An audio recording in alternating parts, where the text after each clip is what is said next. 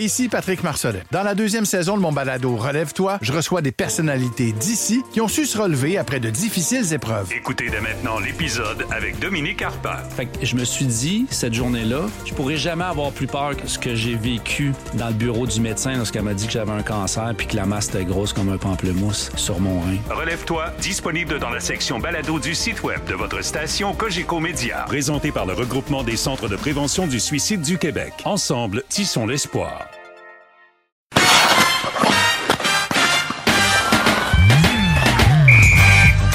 Mesdames, Messieurs, bonjour, bienvenue au Balado Sortie de Zone, quatrième saison, épisode 7 de ce mardi 11 octobre. C'est un Jérémy Rainville avec une blessure au haut du corps, dans la gorge, qui vous parle aujourd'hui en compagnie d'Alexandre Pratt de la presse. Salut Alex. Salut toi. Richard Labbé qui est là. Salut Richard. Salut, comment vas-tu? Ça va, ça va pas super, on va en reparler. Stéphane White qui est là. Salut Steph. Ça va bien, JR, ça va Bon, bien. bon, bon. T'as Ben pas, le oui, droit ça de va. dire- t'as pas le droit de dire à la gorge, faut que tu dises seulement haut du corps. C'est ça, haut du, gars, haut du corps, je vais dire Haut ça de, comme la, ça. haut de la gorge, OK. Exact. Vous allez voir que plus que ça avance, plus qu'à un moment donné, je deviens vraiment avec une voix de FM. Ça va être assez incroyable. Ceci étant dit, je suis positif et euh, pas aux stéroïdes, mais à la COVID-19. Fait que on est à distance aujourd'hui. Merci d'être là, les gars. C'est toujours un grand plaisir parce que la saison du Canadien s'ouvre demain, alors que le Canadien euh, débutera sa saison face aux Leafs de Toronto. Mais juste avant, écoutez, je pense qu'il faut absolument prendre quelques instants pour parler d'Hockey Canada qui enfin comprend Scott Smith qui remet sa démission, le comité de direction également qui quitte. Euh, à tour de rôle, je vais avoir votre point de vue là-dessus. Je veux vos impressions. Moi, je commence, là, juste vous dire, puis Alexandre, je veux t'entendre en premier. J'ai l'impression qu'on est comme deux, trois semaines juste trop tard pour, le, Hockey Canada. On aurait dû faire ça avant. Qu'est-ce que t'en penses? Bon, on est 140 jours en retard, si tu veux, mon bon, ami. écoute, j'ai été, j'ai été poli. j'ai été Non, mais tu sais, soyons très francs, cette histoire, on l'aurait jamais cru si c'était pas du travail d'un journaliste de TSN qui l'a sorti dans un premier temps. Puis euh, ce qui est de ce qui était au départ, en fait, euh, un cover-up, là, un camouflage d'une euh, d'une histoire possible de viol collectif, euh, nous a permis de découvrir, en fait, la culture toxique de cette organisation, mais de la tête aux pieds. On a découvert par la suite, il y a eu d'autres histoires d'agressions sexuelles dont on n'était pas au courant. Euh, On a découvert que les membres du conseil d'administration s'étaient euh, fait remettre des bagues d'une valeur de 3 000 qu'il y avait eu des soupers à 5 000 qu'Hockey Canada se bat contre le gouvernement fédéral en cours. Je veux dire, pour pas que des informations sur, euh, sur l'organisme soient diffusées, euh, il était temps. Il était temps que ça prenne fin, puis il va avoir les, leur successeur va avoir une job euh, colossale à, accomplir pour euh, redresser le, le bateau. C'est, un paquebot qui a coulé de- depuis 140 jours. Et euh, ça prenait le, le départ en fait de tous les capitaines pour qu'il puisse se passer quelque chose. Euh, C'était une, une, une organisation qui était sclérosée depuis des semaines perte de commanditaires, euh, perte de confiance du gouvernement, perte des subventions gouvernementales, perte de confiance des fédérations nationales. C'était la chose à faire de partir. Hum, Stéphane, de ton côté, euh, crois-tu que c'est possible de, de redorer le blason d'Hockey Canada quand la nouvelle direction arrivera en place? Ah ben oui, ben oui, c'est possible, certain. Écoute, on est quand même, c'est quand même une des, des grosses fédérations euh, au monde. le Hockey Canada, c'est gros. Et puis, euh, mais écoute, on n'avait pas le choix. Que les personnes qui étaient en place soient euh, responsables ou non, qu'ils soient au courant ou non, qu'il y ait quelque chose à voir ou non avec ce qui est passé dans le passé, il fallait que tout, pour regagner la confiance, premièrement, des parents, des fédérations, des médias, des commanditaires, de tout le monde. fallait que tout le monde saute, peu importe le rôle là-dedans. Et puis, euh, enfin, on va pouvoir euh, tourner la page. Mais comme Alex dit, euh, c'est une, une grosse job de reconstruction à faire. Mais écoute, euh, on est au Canada, puis le hockey, il n'y a rien d'impossible. Je pense qu'ils vont redevenir une, belle fédération en nommant les bonnes personnes, j'espère. Richard, est-ce que tu crois que Hockey Québec, puis j'ai vu un communiqué d'Hockey Québec là, qui saluait le départ de Scott Smith, mais en fait, là, on, on saluait la décision que le comité de direction ait quitté. Euh, Crois-tu qu'on va revoir les fédérations provinciales en revenir avec Hockey Canada? Ben écoute, je pense que c'est à souhaiter là, parce que tu, tu faudrait pas que ce soit euh, un paquet de fédérations euh, euh, qui travaillent euh, de manière différente et dans des directions différentes. C'est quand même une bonne idée que ce soit chapeauté. C'est quand même une bonne idée qu'il y ait une, aussi une ligne directrice. Alors je pense que oui. Euh, je pense qu'éventuellement Hockey Québec va, va revenir euh, dans le giron. Euh, mais tu sais, là-dedans, moi, ce que je retiens, ben, c'est, c'est, c'est, je retiens deux choses. Premièrement, euh, d'une manière cynique, je suis obligé de constater que ça, ça arrive après le retrait des commanditaires. Tu sais, moi, ce que je trouve vraiment plate, c'est que ça a pris qu'on sorte l'argent pour qu'on sorte le monde. C'est, c'est ça qui est arrivé. Il y avait rien qui allait bouger. Et là, l'instant qu'on a commencé à perdre de l'argent, oups, là, ben, on, s'est rendu compte que finalement, ça serait peut-être une bonne idée de changer. Je trouve ça très triste de constater ça. Et deuxièmement, euh, on, peut parler ici euh, pendant cinq heures de temps, mais euh, il y a une seule chose qui peut faire en sorte que ça se reproduise plus jamais. Et ça, c'est gros, là. C'est un changement de culture. Ça, tu peux pas opérer ça en dans 24 heures. ça va être un travail de très, très longue haleine. Présentement, il y a une culture qui, est, qui, est, qui est très, très bien ancrée. on la voit à tous les niveaux dans le hockey une culture, euh, une façon de faire, euh, des façons de se, comporter. Euh, ça demeure tout ça très inconfortable. Là encore, même à ce jour, si tu vas dans les, dans les vestiaires de la Ligue nationale de hockey, puis tu essayes de parler de ce genre d'enjeux-là, les enjeux, les grands enjeux de société, les, joueurs ont, du mal à s'ouvrir à ça, ont du mal à, comprendre que c'est important. Et, et c'est loin, ça, c'est profond. Donc, on doit changer tout ça. Et encore une fois, ça se fera pas en 24 heures. Alors, c'est pour ça que, euh, oui, tant mieux. Là, on a fait, euh, on voit des bons premiers pas. Mais euh, honnêtement, là, il y a encore beaucoup, beaucoup de travail à faire. Ouais, ça passe par l'éducation, moi je pense. Ça passe par les parents, ça passe par les pères de famille. Euh, tu sais, puis font enlever le stéréotype du ah c'est correct, c'est un joueur de hockey, on les connaît, les joueurs de hockey. Tu sais, c'est des gars, ils vont prendre une bière, c'est cool. Euh, regarde, euh, je pense qu'on est rendu à autre chose. On est en 2022 là. Je pense que tout le monde doit réaliser qu'on la notion de respect est vraiment important, puis il faut l'avoir de façon quotidienne. Puis j'espère que tout le monde a compris le message. Encore là, comme tu le mentionnes, Richard, je pense pas que ça va se faire d'ici demain. Là.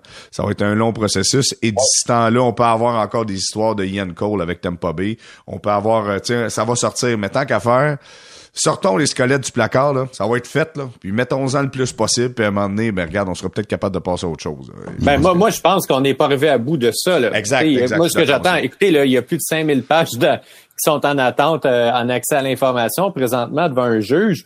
Euh, de pas devant un juge, mais devant un protonotaire il va en avoir d'autres trucs qui vont sortir quand la nouvelle équipe va arriver puis qu'elle va découvrir là, l'étendue de comment ça fonctionnait chez Hockey Canada en coulisses parce qu'il n'y a pas eu beaucoup de transparence dans les dernières semaines. C'est clair que pour moi, c'est pas la fin de ce scandale-là. Ces gens-là devaient partir parce qu'ils étaient les responsables de l'entente à l'amiable qui a été conclue pour éviter un procès à huit personnes, huit joueurs qui devaient aller en procès. On les a reconnus, les identités de ces joueurs-là, s'ils étaient allés en procès. Là. Donc, il devait payer pour cette décision mal avisée, pour cette erreur de jugement-là. Ouais, mais tu vois, regarde, puis c'est drôle parce que Simon Olivier Laurent, je disais, tu sais, il y a pas beaucoup de pouvoir du côté de la Ligue nationale parce qu'on disait l'enquête est en train de se finaliser. Tu sais, quand il y a pas de, quand personne n'a été reconnu coupable d'un point de vue criminel, c'est difficile pour la Ligue nationale de de, euh, de punir en tant que tel. Mais on a quand même suspendu avec salaire, vous allez me dire, mais on a suspendu avec salaire Ian Cole qui avait des allégations. Fait que donc la Ligue nationale peut pas faire comme si de rien n'était là. Et c'est ils sont pris là, ils peuvent pas tant suspendre, mais ils ont pas le choix de suspendre. Ils ont, ils n'ont pas le choix d'être actifs là-dedans. sinon, ça irait pas bien. La Ligue nationale, à date, passe quand même bien. Là. Je veux dire, elle passe pour une ligue qui est proactive dans ce dossier-là. C'est pas elle là, qui a réglé à l'amiable pour pas que les joueurs subissent un procès. Donc, pour le moment, je trouve pas que la Ligue nationale est nécessairement éclabousée par ça. Non, mais par contre, la Ligue nationale de hockey euh, et Gary Bettman en particulier euh, sont parfaitement au, euh, au, courant des limites de ce qu'ils peuvent faire par rapport avec ça. Et la réalité, c'est que si jamais tu commences à vouloir euh, suspendre des joueurs à gauche et à droite, là, tu vas te retrouver euh, face à l'association des joueurs qui vont, eux, devoir défendre leurs membres et là, ça va devenir euh, relativement inconfortable pour tout le monde. Alors, c'est pour ça que c'est c'est pas c'est pas si facile là, ces dossiers-là présentement. Euh, et d'ailleurs, c'est pour ça que en partant, quand quand tu tombes dans les affaires, dans tout ce qui est juridique, c'est pour ça que ça devrait pas être les ligues elles-mêmes qui, qui, qui, qui règlent ces dossiers-là. Ben non, ça ça fait aucun bon sens parce que elles ne sont pas outillées pour le faire. Exact. Ça prendrait un comité indépendant, du moins une ressource indépendante par rapport aux différents circuits. Bon, messieurs, écoutez, comme on le disait, il y aura sûrement d'autres choses qui vont sortir, qui vont sortir euh, au courant des prochaines semaines, des prochains mois. Mais pour l'instant, ça vous tente-tu de parler de Stéphane? T'as-tu le goût de jaser de un peu? Ben, mais hein, je suis prêt, moi. OK, ready to rumble. On y va. OK, messieurs, donc c'est euh, demain que euh, mercredi que débutera euh, ce calendrier pour le Canadien de Montréal qui va faire face aux Leafs de Toronto. On a sorti l'alignement final des 23 joueurs. Si on portait un regard sur la formation 2022-2023 du Canadien, je vous donne des noms et après je pose la première question à Stéphane. Donc nous avons présentement ce qu'on voyait à l'entraînement. Nous avons Caulfield avec Suzuki Anderson. Nous avons Monahan avec Dak et Hoffman.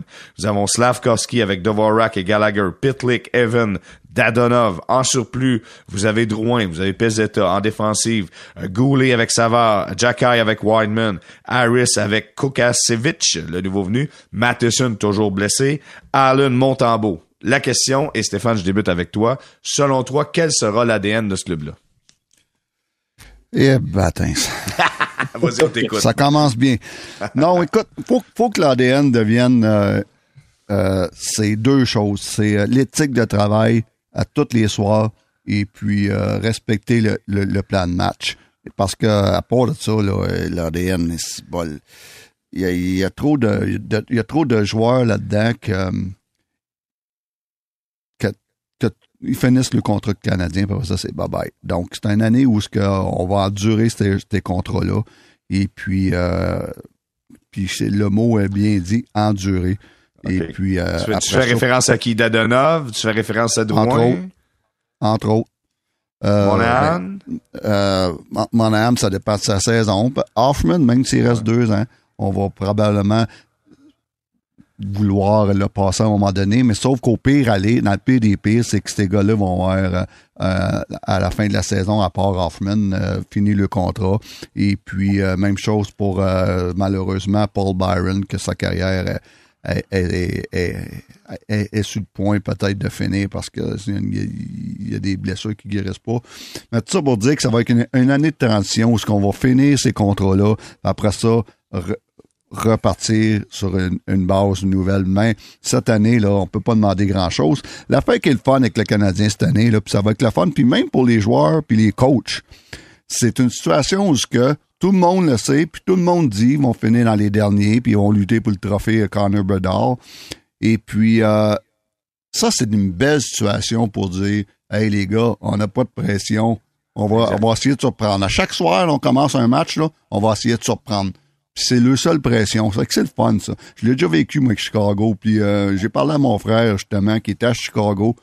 Et puis c'est la même situation pour eux autres. Ils s'en vont d'une saison où ils n'ont rien à perdre. Euh, les, pas, pas d'attente sur le coaching staff, pas d'attente sur les joueurs. Have fun, développe. Mais, mais have fun. Soyez sûr que tu développes une bonne culture de travail puis travailler comme il faut. Clairement. Et ça n'a pas nécessairement été le cas d'un match préparatoire. On n'a pas vu des gars se défoncer. On n'a pas vu, euh, tu sais, euh, des bourreaux de travail non plus là-dedans. C'est du ce que, je viens de finir.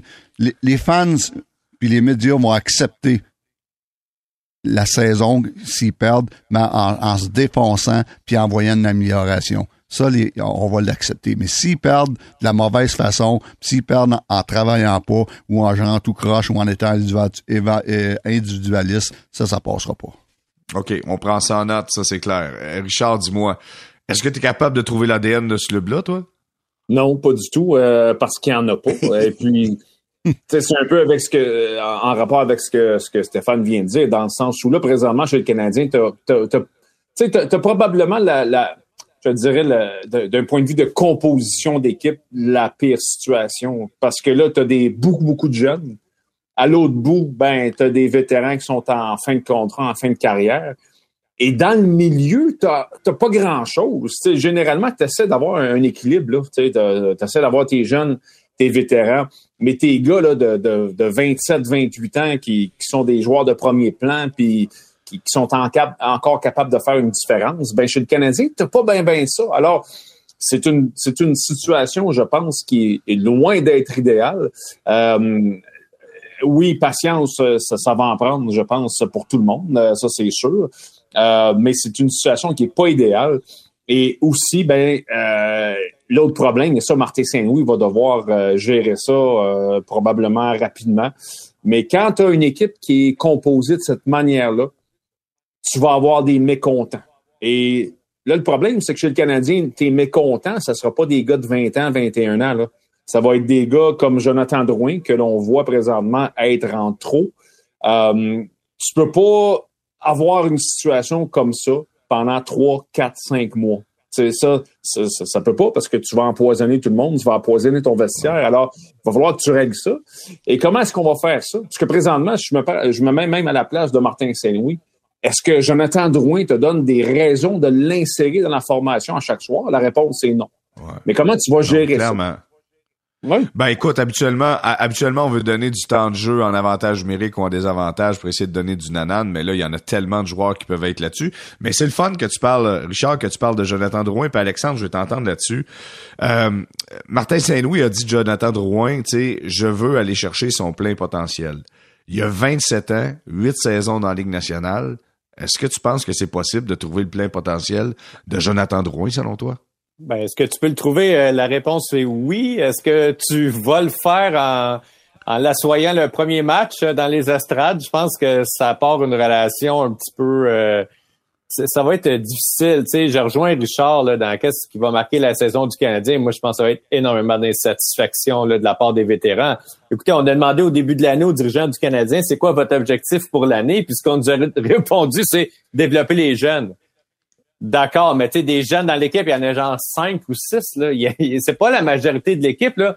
Les autres gars, à un moment donné, il va falloir qu'ils soient fédérés autour d'un projet dans cette équipe-là. Puis j'en vois pas de projet pour cette équipe-là, autre que de peut-être terminer la saison avec euh, quelque part entre 65 puis 70 points. Là. Ça va être difficile de garder la motivation des vétérans dans ce club-là. Quand tu perds le soir après soir, puis tu sais que ton contrat il vient à terme à la fin d'année, ça se peut que tu lèves euh, la pédale à un moment donné, euh, que tu lèves le pied de la pédale, puis que euh, tu fasses comme OK, regarde, on fera pas les séries, moi je vais juste jouer pour pas me blesser avant mon prochain contrat. Ça s'est vu. J'ai parlé à des vétérans il y a deux ans pour un article spécifiquement sur les clubs qui en perdaient 10 de suite.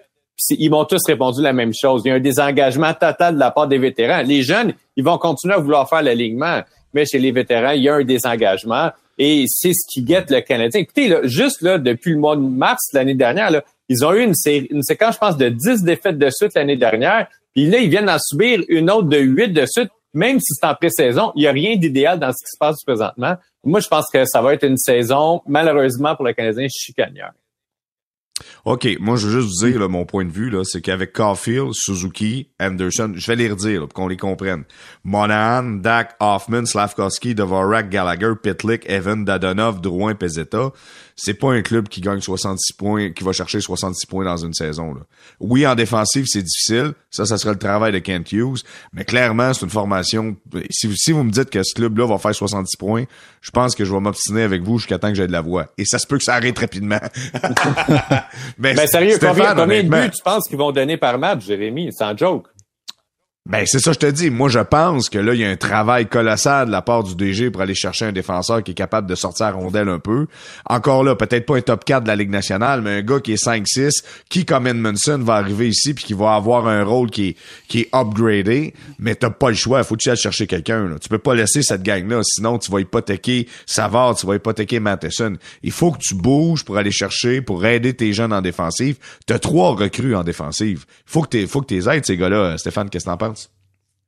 Ben, c'est clair, mais écoute, euh, ils sont, ils courent pas les rues, c'était, euh, euh, Edmonton, là, qui sont disponibles il y a pas beaucoup d'équipes qui ont, qui ont dit, moi, j'ai trop de défenseurs, on m'en échanger un.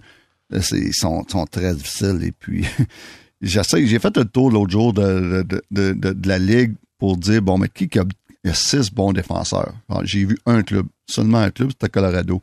Les autres, là, c'est, s'il y en a quatre, ils sont chanceux. Donc, euh, c'est sont durs à avoir ces défenseurs-là, sont très difficiles. Je pense qu'il va falloir être très patient ou donner quelque chose de qualité ou des choix de qualité si on va avoir des défenseurs pour nous aider. Je pense pas que les Canadiens sont rendus là. Donc, euh, je pense qu'il va falloir vivre avec, ce qu'on a. Euh, ça va être qu'on appelle ça growing, growing, growing pain. Euh, douleur de grandir. la ouais, exactement, exactement. La douleur de grandir. C'était mal, mal à laine, ça, growing pain. Puis, euh, mais euh, non, je pense qu'il va falloir. Ça va être une année difficile en arrière, mais il va falloir protéger nos jeunes défenseurs. Et puis, euh, écoute, on s'entend tous, là. Et- Puis certains ouais. Hughes, c'est le premier à dire oui, j'ai besoin d'un défenseur. Mais c'est facile à dire, c'est pas facile à faire. Et, et Jérémy, Ouais, tu, tu nommais, Jérémy, tu nommais les attaquants. Puis, tu sais, c'est sûr que sur papier, tu sais, tu dis ça, ouais, ça a l'air pas payé, tu sais, le- en- les deux premiers trios, bon, ça se tient, tu sais. c'est- Mais, tu sais, pour moi, le gros défi, est-ce que les attaquants vont voir la rondelle? Parce que de la manière que ça marche de plus en plus dans la ligne nationale d'aujourd'hui, c'est par la relance. Et ben pour ça, ça te prend les défenseurs capables de la sortir, capables de l'envoyer en avant. Et là, tu sais, t'aurais beau avoir qui tu veux en avant. Moi, je- honnêtement, je pense que certains soirs, la rondelle ne va pas souvent traverser la ligne rouge. Et ça, ben, ça va être un énorme problème. Bon, on l'a vu dans le camp d'entraînement, 100% là, combien, tu sais, Ouais. dans, dans le camp d'entraînement, là, le Canadien était dominé, là. Il y a eu des matchs, écoute, contre New Jersey, ils ont eu une chance de marquer à 5 contre 5 dans toute la partie. là. Quand même une vraie chance, une chance de qualité contre 16. Tu sais, je dis, ça, ça va être très difficile. Hey, le côté droit, là, c'est Savard, Wideman puis Kovacevic pour le moment, là. Je mets au défi de trouver une pire défense droite dans la Ligue nationale présentement. Je pense pas que c'est. Ah, t'es mal commode, là. Ben Tu- voyons tu donc. Michel Ben voyons Terrien. donc. Tu ressembles à Michel Terrien qui, qui, qui arrive puis qui dit, tu sais, d'après moi, il se force pour être les pires défenseurs de la Ligue nationale. Ben, écoute, euh, c'est faible de chez faible, là, du côté droit. Là. Tu sais, moi aussi, je suis d'accord en attaque. Là, Suzuki et Caulfield euh, sont dans le top 6 de probablement toutes les équipes de la Ligue. Là, puis, en en effet, mais je veux dire, foncièrement, l'année dernière, le problème de l'équipe, ça, à la fin de la saison, c'était pas de marquer des buts. Là. Il y a eu des matchs, il en marquait 4 puis 5, sauf qu'il en donnait 7 puis 8. Puis ce problème-là me semble au minimum aussi important qu'à la fin de la saison dernière, sinon encore pire.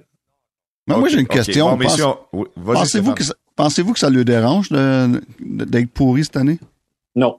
Pas, pas, tout. pas, pas Bon, du ben, tout. Pourquoi qu'on ira chercher des défenseurs, puis des gardiens, puis Tu des penses? ci, puis des ça? Ah, Je sais ouais. pas, je pose rien que la question. Tu sais, l'affaire euh, avec ça, c'est que évidemment que euh, il y a un système de loterie, puis évidemment que tu sais quand quand même bien, tu sais, il y a rien qui te garantit que tu vas avoir le premier choix l'année prochaine.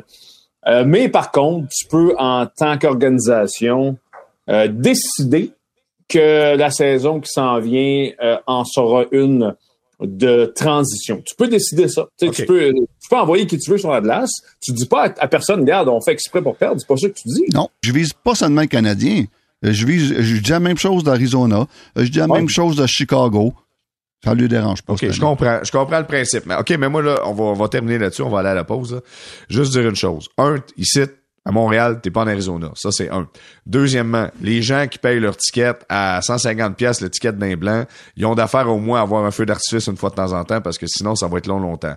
L'affaire qui est importante à dire, c'est que malgré le fait que le Canadien a connu une saison de misère l'année passée, malgré le fait qu'on n'a pas gagné un match en pré-saison, je suis convaincu qu'on va être capable d'aller chercher 20 000 personnes quand même au Centre Bell. Ce que ça veut dire, c'est que les gens sont tellement accros aux Canadiens qu'ils sont là quand même. Non, c'est pas plein. Non, c'est pas sale con. Mais il y a quand même plus que 18, 19 000 qui vont se pointer là au Centre Bell. L'histoire là-dedans, c'est de la façon que tu perds. Puis je pense, Stéphane, tu l'as dit. Si t'es compétitif, au moins, c'est excusable un petit peu. Messieurs, on va s'arrêter. Puis au retour, on va se parler de Slavkovski. Ah oui, oui, oui. Là, je vous demande d'aller chercher votre boule de cristal durant la pause. Vous la frottez un peu. Puis on va regarder dedans pour voir qu'est-ce que ça a de l'air le futur de Juraj Slavkovski. On quelques instants.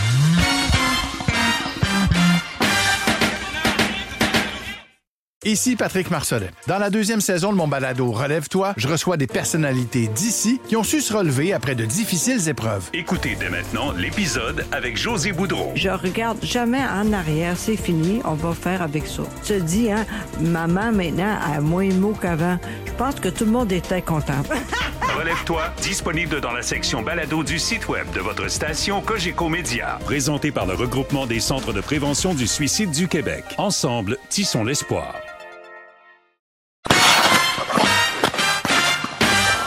On est de retour au balado Sortie de zone, quatrième saison, septième épisode en compagnie de Richard Labbé de La Presse, Alexandre Pratt également qui est là, Stéphane White. Messieurs, vous avez trouvé votre boule de cristal, je suis content. Numéro un, frottez ça comme il faut. Et là, on va se parler à tour de rôle, puis je vais commencer avec euh, Alexandre. Regarde dans ta boule de cristal et dis-moi ce que tu vois avec Juraj Slavkovski. Est-ce que, un, premièrement, il passe la saison à Montréal? Et deuxièmement, si oui, combien de points notre ami Juraj fera selon toi? OK, je pense que oui, il va passer la saison à Montréal. Euh, le Canadien va vouloir le garder près de lui pour le développer lui-même et non pas le faire développer dans la Ligue américaine. Donc, euh, techniquement, tu as les meilleurs coachs dans la Ligue nationale, tu as les meilleurs spécialistes avec toi dans la Ligue nationale. Donc, ils vont vouloir euh, le développer à proximité.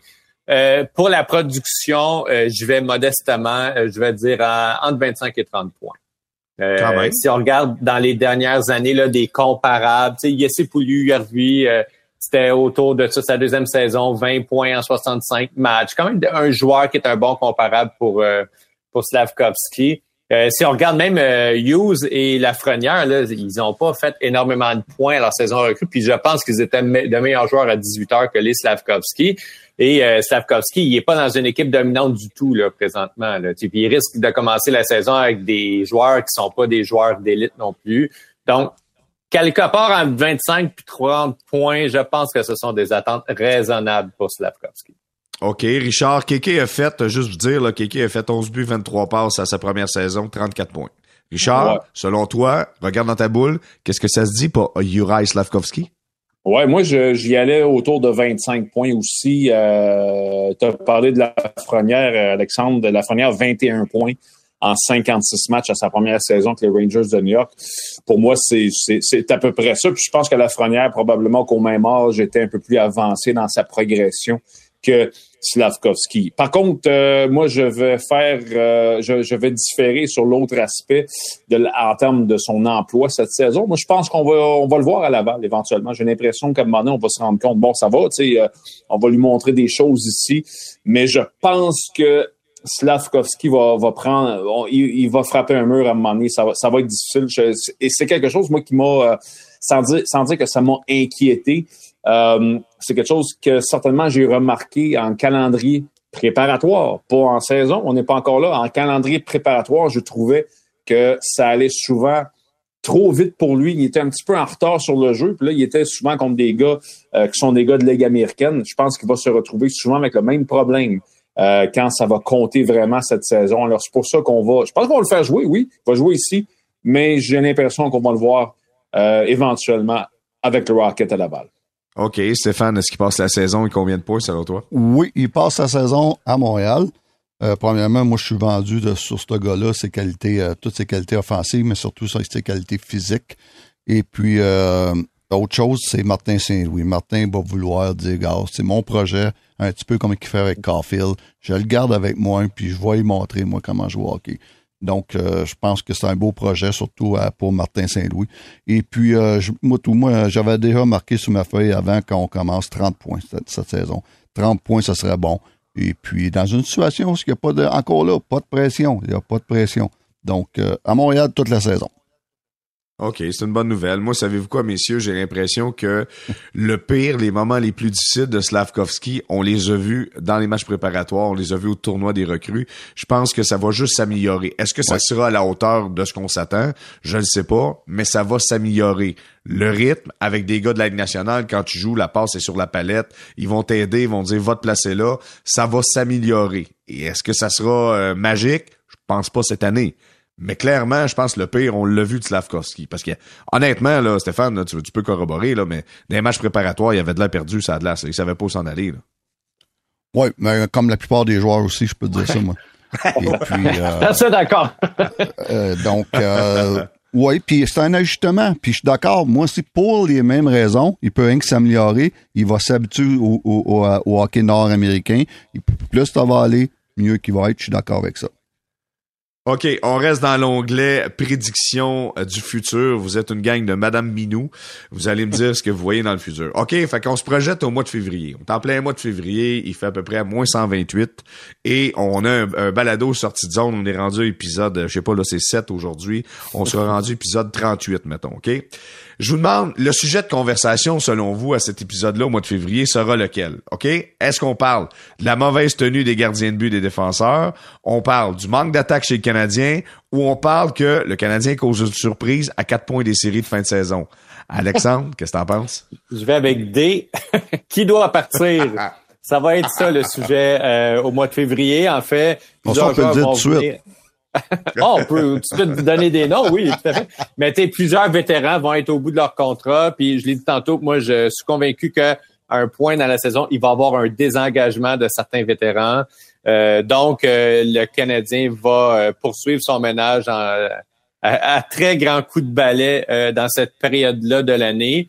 Puis après, on va se demander, est-ce que les jeunes, est-ce qu'il va rester assez de vétérans pour épauler les jeunes comme il faut, puis de les faire pousser comme il faut? Euh, c'est pas à négliger. Hein. La plupart des équipes, là, j'ai fait la liste des équipes qui ont eu trois défenseurs recrues. Et souvent, c'était bien épaulé. sais, à côté d'eux, il y avait des vétérans. Là. Il y avait des, des Mathias Surlund, puis il y avait des, euh, des Shea Weber, des Ryan Ellis quand c'est arrivé euh, aussi avec les Prédateurs. Il faudrait pas non plus vider complètement le club puis laisser les jeunes. Je pense pas que le Canadien va faire ça, mais laisser les jeunes à eux-mêmes. Mais c'est de ça dont on va parler au mois de, au mois de février. OK. Richard, on parle de quoi en février selon toi? En février, on va faire des simulations de bouliers de repère. Pas encore. En effet. ah oui, c'est ça encore. ah, mais c'est sûr. C'est sûr que ça va être ça. Parce que le Canadien, euh, d'ailleurs, parmi les choses loufoques que, que, tu as dites, euh, Jérémy, là, tu as parlé de Canadien, d'un scénario où le Canadien serait à quoi? À quatre points d'une place en série? C'est ça que tu as dit? Tu es en train de dire que je dis des choses loufoques, toi, là? C'est ça que tu es en train de changer à la COVID attends qu'on se croise, mon ami? oui, mais celle-là, celle-là était vraiment loufoque. Ouais, on verra. Euh, non, mais c'est vrai. Je pense qu'en février, les gens vont être énormément euh, les yeux tournés vers le boulier. On va espérer Connor Bedard, puis ça va être. je pense que ça va être, euh, ça va meubler les conversations beaucoup, beaucoup, beaucoup. Puis par rapport avec ça, ben un peu comme Alex le dit, ben euh, ça va être probablement aussi le moment de de, d'aller de laisser aller certains joueurs sur la avant la date limite des échanges. Donc c'est ça va être ça là. Il y aura pas rien d'autre. Moi, honnêtement, ce qui me fait, ben pas ce qui me fait peur, mais ce qui ce qui m'inquiète un peu, euh, ce qui m'inquiéterait si j'étais un membre de la direction du Canadien, c'est après la date limite des échanges, c'est quand là, tu n'as plus rien, puis il te laisse, je sais pas, euh, il va rester combien, là, une quinzaine de matchs au Centre Bell. Mm-hmm. Euh, comment tu vas, ça va être quoi l'intérêt? Qu'est-ce que tu vas vendre aux partisans? Comme de l'espoir, Richard, de l'espoir. Tu as besoin d'en vendre en tabac, de l'espoir. On va vendre ça en paquet de 12, mon ami, au Costco. L'espoir. C'est comme ça. Hey, ton côté, Stéphane, euh, dis-moi, j'espère qu'on parlera pas de la mauvaise tenue des gardiens de but, là. Ben, peut-être par défaut, parce que pauvres gardiens de but, maintenant, ils vont manquer de ça, je pense. Euh, ils pensent que maintenant, ils vont être, euh, ils vont être fatigués d'avoir 40 euh, shots par game, puis à un moment donné, mais ça va, ça, va se refléter sur le travail. Donc, oui, c'est certain qu'on va parler spécialement de la tenue des défenseurs, en espérant que nos jeunes progressent bien quand même dans le contexte. Ça, c'est le plus important pour moi cette saison. Et puis, je suis d'accord et tout avec avec Alex Richard. On va parler de tout de, de, de, se débarrasser de vétérans. Mais faites attention, se débarrasser des vétérans. Ça en prend des bons vétérans. Hein? on est tous d'accord mm-hmm. là-dessus. Ça en prend. L'affaire, c'est débarrasse-toi, pas vétérans, de mauvais vétérans. Tu as des mauvais vétérans puis tu as des bons vétérans. C'est là qu'il faut faire, faut, faut classer ça puis dire, OK, c'est qui nos mauvais vétérans puis les bons vétérans? C'est là que c'est le job de dire, c'est qui qu'on débarrasse, puis c'est qui qu'on garde, puis ça prend des bons vétérans. OK. Stéphane, évidemment, on a tout le monde a des noms en tête. On regarde juste le contrat, puis on, on parle pas de l'individu dans le vestiaire, mais d'un point de vue euh, joueur de hockey, qu'est-ce qu'il peut apporter, tout le monde va regarder du côté de Dadonov, tout le monde va regarder du côté de Drouin, tout le monde va regarder du côté d'Hoffman. Mais c'est une chose le dire, c'est un autre de le passer en quelque part aussi, Stéphane. Ça c'est clair, ça c'est clair. Et ça c'est le défi. Et puis sinon, c'est comme que j'ai dit au début, on va vivre avec eux autres jusqu'à la fin de l'année, puis après ça, à la fin de l'année, on tourne la page. Donc, euh, c'est un des deux. Soit qu'ils sont capables de, de, dépasser, sinon, on vit avec eux autres, puis après la saison, on tourne la page sur ces gars-là. OK, messieurs, moi, je sais pas si c'est parce que j'ai fait de la fièvre hier, là, mais je vous le dis, d'après moi, D'après moi, le Canadien sera pas aussi mauvais que tout le monde dit. J'ai pas l'impression, mais encore là, ça dépend. On revient toujours à la même conversation. Là, ça prend, ça prend quelqu'un qui soit capable de sortir la rondelle un peu en défensive. Mais je pense que Jake Allen va être solide s'il est pas blessé. Je pense que Montembeau peut faire la job que Montembeau est capable de faire. Maintenant, ça va être une question d'avantage numérique, ça va être une question de peaufiner de désavantage numérique. À 5 contre 5, ça va être plus difficile. Mais clairement, ce club-là, selon moi, est capable de faire des choses qui ont plus de bon sens qu'un total de 66 mois pour la saison régulière. C'est mon point de vue. Puis j'ai encore là, je peux me défendre. J'ai eu de la fièvre hier soir, j'ai pogné la COVID, fait que donc je suis correct. J'aurais une défaite à la limite. Comme Richard dit, je, je, dis des choses du berlu. Ouais, ben, non, mais dans, dans, ce que tu dis, euh, regarde, Jérémy, tout, tout est possible, tout se peut. C'est parce que dans ton scénario euh, euh, Disneyesque, on va appeler ça comme ça. Pas tant que ça.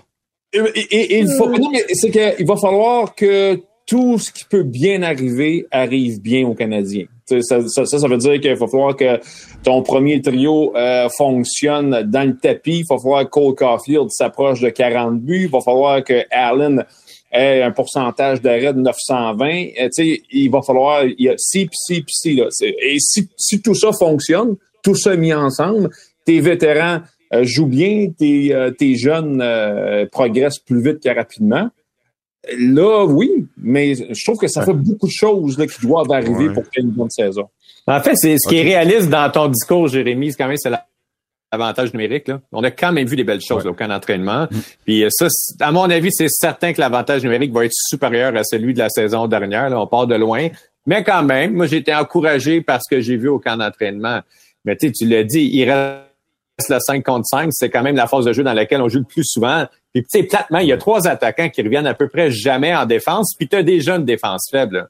Fait que, tu sais, quand platement euh, Hoffman, Drouin ou Dadonov sont sur le jeu ou quand ils étaient sur le jeu en camp d'entraînement puis qu'ils sont avec des plus jeunes, le Canadien est débordé. Tu sais, c'est ça la vérité. Puis, et puis les autres joueurs, malheureusement, ces trois joueurs-là sont parmi les meilleurs joueurs offensifs de l'équipe. Puis les joueurs, les autres joueurs de soutien ont moins de talent offensif qu'eux. Ça prendrait plus de joueurs à la Gallagher, mettons, qui jouent des deux côtés. Gallagher qui est très bien fait d'ailleurs dans le camp d'entraînement, ça c'est une des notes encourageantes. Ouais. Tu sais, ça en prend plus des joueurs qui, comme Gallagher, sont responsables des deux côtés. Le Canadien déborde pas de ce type de joueurs là présentement. Même là- Caulfield, il joue quand même aussi d'un sens. là. Et Alex, tu parles du, euh, tu parlais de l'avantage numérique, mais moi, ce que j'ai vu dans les derniers jours qui est inquiétant, c'est le désavantage numérique parce qu'on on a de la misère à trouver du monde pour aller à 4 contre 5. Dans les pratiques, c'est on cherche, on ne trouve pas. euh, ce bout-là va être difficile aussi. Là. Absolument. Absolument, ouais. Écoutez, messieurs, et c'est clair qu'il va y avoir des moments qui sont difficiles, ça c'est sûr et certain. Mais tu sais, moi j'ai tout le temps pensé que tu regardes ton attaque, là, je- encore là, je sais la défensive, mais je reviens. Tu regardes ton attaque, puis le club est aussi fort que le plus faible de tes maillons. Tu comprends-tu? Puis quand tu regardes le troisième trio, puis le quatrième trio, quand t'as Gallagher qui est en forme, t'as Dvorak qui est là-dessus, t'as Evans qui est là, puis t'as Petlik qui est là, tu rajoutes un Slavkovski. Écoute, tu commences à avoir des lignes qui sont un petit brin balancées. Veux, veux pas. Maintenant, est-ce que ça va marcher? Ça, c'est une grande question. Là, hein? Moi, je, suis d'accord. il- Je je fais le tour de la Ligue nationale. euh, il y a une mot juste de, de- il y a une mot juste de gang d'équipe qu'offensivement, ils n'ont pas l'équipe du Canadien. Et puis, euh, ils ont à peine deux, deux lignes qui peuvent euh, avoir une production décente. Et puis, donc, c'est pour ça que le Canadien va gagner des matchs. Puis, ils vont surprendre des soirs. Puis, il y a des soirs, ça va être un désastre. Il y a des soirs, ils vont scorer 5-6 goals, puis ils vont gagner. Euh, ça, va être intéressant, mais moi aussi, je pense qu'ils sont pas aussi euh, mauvais que, que tout le monde pense. Moi, je, je pense que Jérémy a écouté les, euh, les discours de Jacques Demers là, du début de la saison 93. puis, euh, On va Non, surprendre. je l'ai dit, j'ai eu, j'ai eu de la fièvre. J'ai eu de la fièvre, c'est ça l'histoire. OK, messieurs, on va s'arrêter quelques instants. Au retour, on va poursuivre là-dedans un peu. On va se poser la question, savoir qui va gagner le derby du premier choix. Là, là, vous allez me dire tout le monde, ah, Montréal va finir dernier. Même Alexandre parlait de 66 points. Euh, Il y a d'autres clubs qui c'est pas facile. Chicago, l'Arizona, puis on va se parler des nouveaux entraîneurs. Quand même 10 nouveaux coachs cette saison dans la Ligue nationale de hockey. On en parle au retour. Restez là.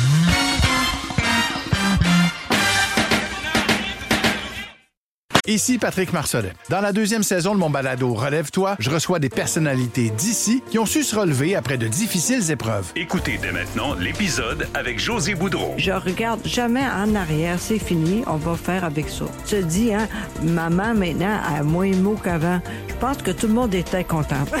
Relève-toi, disponible dans la section balado du site web de votre station Cogeco Média. Présenté par le regroupement des centres de prévention du suicide du Québec. Ensemble, tissons l'espoir.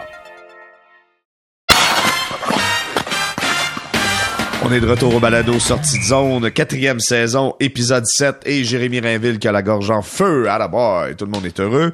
Euh, on est en compagnie de Richard Labbé qui est là, Alexandre Pratt, Stéphane White. Messieurs, qui gagnera le derby du premier choix? J'y vais avec Alexandre. Arizona, Chicago, Montréal. Ben, celui dont la boule va sortir. Ah, ben Mais- oui, ben oui, définitivement. non, mais si on parle de pire club, euh, je pense que l'Arizona est le pire des le pire des trois clubs présentement. Puis je pense que le fait de jouer dans un tiers d'aréna, dans une aréna universitaire, je veux dire, ça les aidera pas. C'est clair au niveau de, de tout, là, de l'ambiance, de se sentir important dans la ville. Il y a beaucoup de d'intangibles, je pense qu'ils vont jouer contre eux autres là-dedans. Fait que je vois Arizona terminer dernier, puis je pense qu'entre Chicago puis Montréal, euh, euh, je ne sais pas, je pense que ça va être euh, l'équipe qui va le, vider son club le plus rapidement entre les deux, son attaque le plus rapidement. C'est sûr que si les Blackhawks décident de, d'échanger Kane au mois de novembre, ils vont terminer après le Canadien. Mais euh, si c'est le Canadien qui bouge en premier, euh, ça se peut que le Canadien soit un petit peu avant. Mais je continue de croire que le Canadien, c'est pas le pire club de la Ligue présentement. J'ai honnêtement euh, aucun enthousiasme pour l'équipe d'André Tourigny en Arizona. OK. Stéphane, de ton côté? Moi, je, moi, je vais pour Chicago. Écoute, quand tu dis le, deux gardiens de but, là, Montréal, on, est pas mal, juste le filet, on est, pas mal meilleur que Chicago. Euh, puis euh, Alex Tallock, fait, trois, fait deux ans qu'il n'a pas joué un match dans la Ligue nationale, il y a 35 ans. Fait que, euh, ça, là, euh, ça peut, c'est, pourrait que pourri, c'est, c'est dur à battre à ce niveau-là. Et puis, le, le, le, centre numéro un à Chicago, croyez-le ou, pas, c'est Max Domi. Max Domi, premièrement, qui, c'est pas un vrai centre, mais par défaut, il est au centre avec Kane comme allié. Donc, euh, non, Chicago, là, pour moi, ils sont pas là. Puis, oubliez pas, j'ai mis Buffalo pour finir dernier, moi, euh, dans, dans, dans notre conférence. Et puis, Buffalo, encore pour les mêmes raisons, euh, une attaque très ordinaire, même s'ils ont quelques jeunes qui s'en viennent. Mais dans le filet, c'est terrible, c'est terrible, terrible avec Craig Anderson et puis euh, le jeune Comrie. Et il faut pas, faut pas oublier San Jose, Philadelphie. Donc, moi, Montréal, là, sont tout, pour moi, sont, sont, meilleurs que Chicago. Montréal sont meilleurs que Buffalo. Montréal sont meilleurs que San Jose en partant. Et puis l'Arizona aussi. Donc, euh, euh Montréal, euh, pas sûr, moi. Pas sûr qu'il euh, Est-ce que, est que, Montréal est meilleur que est-ce que Montréal est meilleur que Détroit, Stéphane? Non. Non, Détroit, ça va être une surprise cette année. Tu penses, oui? Oh my God. J'ai le line-up de Détroit devant moi là, que j'ai pris en note justement pour notre prochain point. Donc, euh, on en reparlera. OK, parfait. Numéro un. Richard, on va avec toi. Qui va gagner le sweepstake premier choix total selon toi? Ouais, écoute, la direction des Blackhawks a travaillé très, très fort pour obtenir un maximum de bouliers. Euh, faut, faut, les, euh, faut, faut, faut, le souligner. Ils ont fait un excellent travail. Alors, j'ai hâte, de voir ce que ça va donner. Puis moi aussi, je pense, je pense que Patrick Kane, éventuellement, euh, premièrement, après une coupe de game avec Max Domi, je pense qu'il va aller en haut. Euh, il va cogner, il va cogner au bureau de la direction, puis il va dire Je peux-tu sortir d'ici, s'il vous plaît? honnêtement, je me mets à la place de Kane, qui a déjà connu évidemment les grands moments, euh, j'allais dire d'une dynastie, c'est à peu près ça. On a gagné trois fois en six, ans. Ça, a été quand même, euh, ça se rapproche de ça. Je pense que Kane lui-même, à un moment donné, va dire, regarde, sortez-moi d'ici, je suis plus capable. Euh, et je pense que les Hawks ont la pire formation de la Ligue. L'Arizona pas loin derrière. c'est un bon point qu'Alex soulevait. Parce que, tu sais, je comprends que les gars sont payés des millions de dollars pour jouer. Là, ça, c'est, on comprend ça. Mais tu sais, à un moment donné, ils vont jouer là, certains soirs, là, les, les Coyotes, ils vont jouer devant 800 personnes. Ça, va être à peu près ça. Là. Puis tu sais, t'as bien beau dire, ouais, c'est des professionnels, puis ouais, ils sont payés pour ça.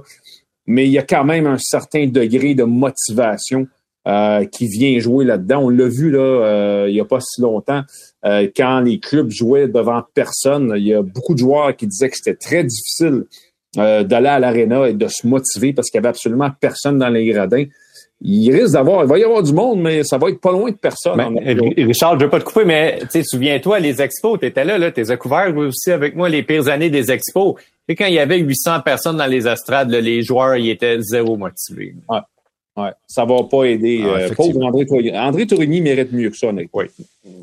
Ouais, mais écoute, il coach en Ligue nationale, il se dit, gars, je vais saisir ma chance, pour essayer de, de travailler les petits détails. Messieurs, Parlons, il y a 10 nouveaux entraîneurs qui seront là la saison prochaine dans la Ligue nationale. Je veux savoir, selon vous, qui aura le plus d'impact dans son équipe? Et là, pour vous faciliter la tâche, je vais vous les nommer. OK? Fait que donc, vous allez me dire, moi, je pense que lui, son club, il va être, quelque il va être capable de faire quelque chose d'intéressant. J'y vais. Boston a été chercher Jim Montgomery. Chicago, Luke Richardson. Dallas, Pete DeBoer. Détroit, Derek Lalonde. La Floride, Paul Maurice. Les Islanders, Lane Lambert. Les Flyers, Tortorella. Les Sharks, David Quinn. Vegas, Bruce Cassidy. Et les Jets, Rick Bonus. Alexandre, je débute avec toi. Quel coach aura le plus d'impact dans son nouveau club? Ben, je vais avec Détroit parce que je pense que c'est une équipe qui va monter, qui s'est beaucoup améliorée déjà. donc, juste sur papier, cette équipe-là devrait être meilleure que les dernières saisons. Hein. C'est une équipe qui en a beaucoup arraché en désavantage numérique ces dernières saisons. Et là, ils viennent quand même d'aller chercher des joueurs pour régler ce problème-là. Euh, ils ont deux bonnes premières lignes d'attaque. Ils ont plusieurs bons jeunes. Puis, le, le rôle euh, du nouveau coach, ça va être euh, ça va être de faire prendre la mayonnaise entre les générations dans cette équipe-là. Puis je pense que c'est possible. Hein. Il vient quand même de Tampa Bay, sauf erreur. Là. En tout cas, il sait qu'il vient de là, mais je pense qu'il a passé plusieurs années à Tampa Bay. Euh, qui est une organisation justement qui a des qui a des plus jeunes, qui a des vétérans, tu sais, qui a bien réussi à faire cette transition-là. Donc, euh, il, y a comme comment je dirais, il y a tu apprends aussi par euh, parce que tu vois, par le milieu que tu fréquentes. Fait que s'ils sont capables de recréer ce type d'environnement-là des trois, je, je, peux les voir connaître des succès et même participer aussi. OK, Richard, de ton côté? Ouais, je trouve ça pas correct pour Jeff Blashill qui a enduré tout ça pendant tellement d'années, puis que là, ben, juste au moment où le club s'en vient pas pire, on, on, le sort de là. ben, il était vraiment pas bon quand il était là, faut le dire aussi. Il était juste, Jeff Blashill, il était juste chanceux d'avoir. Il, a été là sept ans. Il était chanceux d'avoir fait sept ans. Ouais, oh, non, non, je sais bien, mais regarde, là, il s'en va, puis le club, je pense, la flèche pointe vers le haut. Mais euh, sais, si tu parles, Jérémy, tu as parlé d'impact. Pour moi, impact, c'est pas seulement victoire défaite, c'est changement de culture, c'est euh, c'est un coach qui va s'amener puis qui va faire les choses à sa façon. Ben, pour moi, la, la, réponse, on l'a déjà vu lors du camp d'entraînement, quand je voyais des images des joueurs des Flyers qui étaient couchés à terre puis qui étaient plus capables d'avancer. Ben, euh, je pense que ça va être ça l'impact de de Tortorella, tu sais, qui, les, je pense pas que les Flyers vont devenir des aspirants à la Coupe Stanley cette année. En fait, ils, ne le seront pas. Mais en termes d'impact, euh, il n'y a pas beaucoup de coachs comme lui là, qui sont capables de débarquer quelque part et de prendre le tableau, de tout effacer, puis de recommencer entièrement à leur manière. Et c'est ça que Tortorella va faire. Est-ce que ça va avoir du succès? Ça va être difficile. Ils n'ont pas une si bonne équipe. Mais euh, en termes d'impact, là, euh, c'est déjà, c'est déjà commencé. Je pense qu'à Philadelphie, rapidement, on va se rendre compte qu'il y a un nouveau shérif en ville. Parfait. Stéphane, de ton côté. Ben moi, je, je, je vois avec euh, Détroit, moi aussi, euh, Derek Lalonde, euh, un gars qui, qui a l'attitude qui arrive de, de, Tampa Bay. Euh, Eisenman, il était là. À, la première année de Lalonde, c'était la dernière année d'Eisenman. Donc, Eisenman, il l'a connu, il l'a même engagé. Et puis, euh, ça a fait du bien de, de changement derrière du banc. Là. Comme je disais tantôt, Jeff Blashill, il était sept ans là. Et puis, Derek Lalonde m'a amené une nouvelle philosophie d'une équipe, d'une organisation gagnante.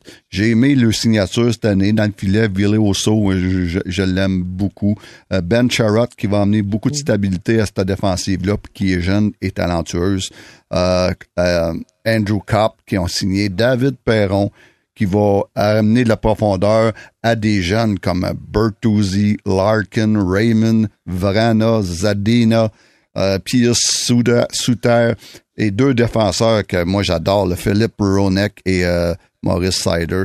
Donc, euh, beaucoup de talent, jeunes avec quelques bons vétérans qui ont signé cet été et une nouvelle, une nouvelle approche, une nouvelle philosophie de fraîcheur d'un gagnant comme Derek Lalonde. Pour moi, c'est le gars qui va avoir le plus d'impact. Je dis pas que Détroit va faire playoff, mais la plus grosse impact dans une équipe, dans toute la gang, ça va être euh, Lalonde.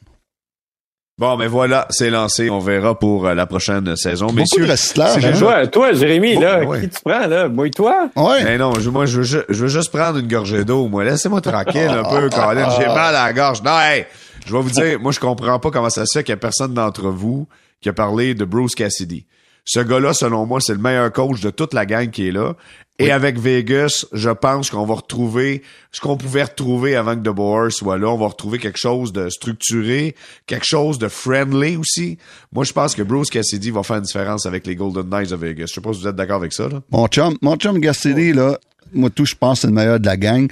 Puis j'ai pensé, j'ai hésité entre lui puis la Londe. On ça d'affaire avec Bruce c'est qu'il n'y a pas de gardien de but, ça va être dur. Ça va être difficile. Ouais, mais tu sais, même, je sais, OK, j'ai pensé à ça, mais t'enlèves Leonard, qui pouvait être problématique un peu. Il me semble que ça va rendre un vestiaire plus cool, un peu plus relax, non? Ah, le vestiaire va être relax, mais ça a de l'air, ça va scorer. ah, oh, okay. Ils scoreront des buts. Ils scoreront des buts, c'est tout. Contre. Ils feront comme le Canadien, ils scoreront des buts. Ah ben, c'est ça. OK, messieurs, hey, c'est ça, on s'arrête là-dessus. On se retrouve jeudi prochain. Je vous dis un gros merci. Merci Alexandre Pratt d'avoir été là. Merci, toujours un plaisir. Richard Labbé également qui était là. Ah oui, c'est toujours un plaisir. Toujours là, Stéphane White, toujours un plaisir. Merci Stéphane. JR, t'es un exemple pour euh, surtout les joueurs Canadiens qui ont joué blessé aujourd'hui, puis euh, félicitations. Et la jeunesse en général. ah oui, all, all, in, all in, c'est demain que ça marche. Voilà, ça complète le balado sortie de zone, septième épisode. On vous dit à jeudi. Bye bye.